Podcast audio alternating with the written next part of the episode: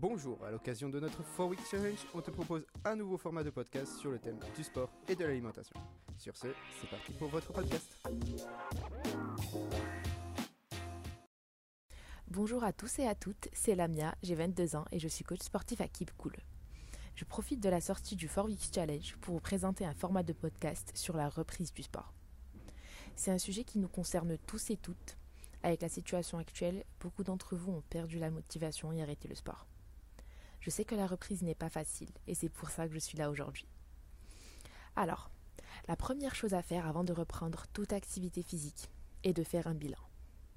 Allez voir votre médecin traitant. Si vous êtes diabétique, cardiaque, vous avez une maladie à longue affectation, n'hésitez pas à vous faire accompagner par un coach sportif spécialisé.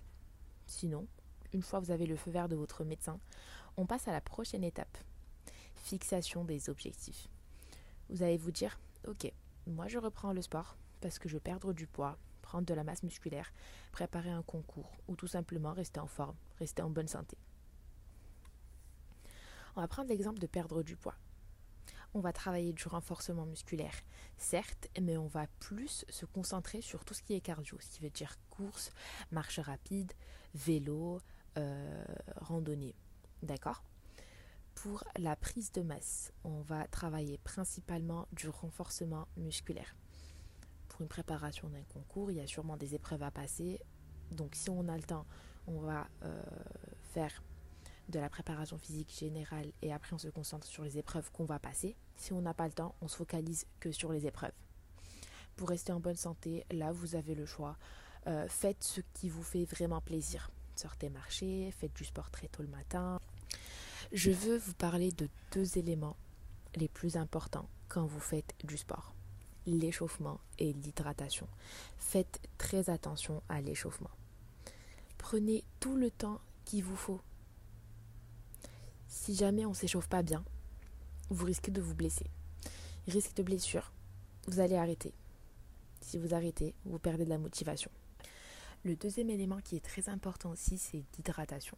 Ça vous permet d'éviter les crampes musculaires, mais également remplacer la perte hydrique et sudorale pendant votre entraînement. Il faut faire très attention à votre reprise d'entraînement. Il faut vraiment reprendre progressivement. Comme j'ai dit, par rapport à votre objectif de perte de poids, vous allez sûrement courir, faire du vélo, marcher. Mais une fois que vous sentez que vous êtes capable de faire plus, de travailler avec une plus haute intensité, là, on va aller faire du HIT.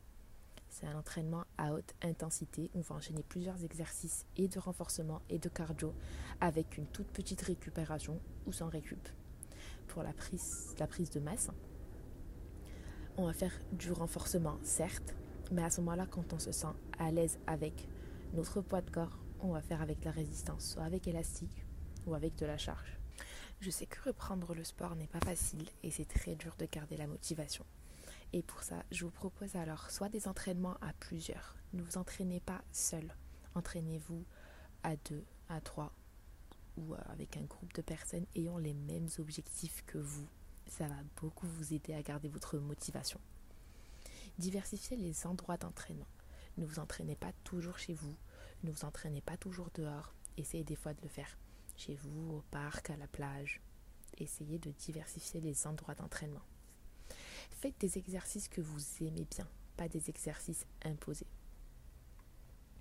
Si vous voulez par exemple travailler euh, vos fessiers, ne faites pas forcément du hip thrust. Faites des sidekicks, des kickbacks, des exercices qui vous font plaisir. Mais surtout, ne vous gênez surtout pas, que vous soyez chez vous ou dehors, mettez de la musique et faites-vous plaisir en vous entraînant. C'est très important. Et pour finir, je vous parle de l'alimentation et la récupération. Il faut savoir que ça représente 80% du résultat et ça aide pour optimiser vos performances et réaliser vos objectifs. Pensez à dormir tôt, profitez du sommeil, dormez entre 7 et 9 heures, c'est l'idéal. Pour l'alimentation, il faut avoir ses apports en glucides, protéines et lipides. Ce n'est pas parce que vous avez comme objectif de poids que vous allez vous priver des glucides. Ça, c'est une fausse idée. Les glucides, c'est la base de l'alimentation. Ils vous fournissent de l'énergie tout au long de vos entraînements. Vous Vous avez un exemple, c'est du riz, des pâtes, du pain complet, des céréales complètes. Quand je dis glucides, c'est pas le sucre, c'est pas des gâteaux, c'est pas des cookies, c'est les bonnes glucides. Les protéines, c'est très important. Ça favorise la stabilité de l'énergie et ça contribue à l'entretien des tissus et des fibres musculaires. Comme exemple, le blanc de poulet, des œufs, la viande hachée. 5%, pas 20%, ou plus. Quand je vous parle de protéines, n'allez pas prendre du cordon bleu. Et enfin, les lipides. Les lipides, c'est une source très importante d'énergie. Par contre, il faut en consommer avec modération. La digestion, elle est un peu plus lente. Comme source de lipides, je vous conseille des noix, huile d'olive ou du beurre de cacahuète sans sucre ajouté.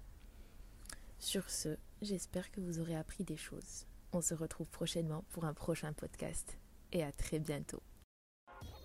Merci de nous avoir écoutés. Je vous invite alors à nous rejoindre sur trainingkeepcool.fr pour retrouver toutes les infos sur le 4 Weeks Challenge.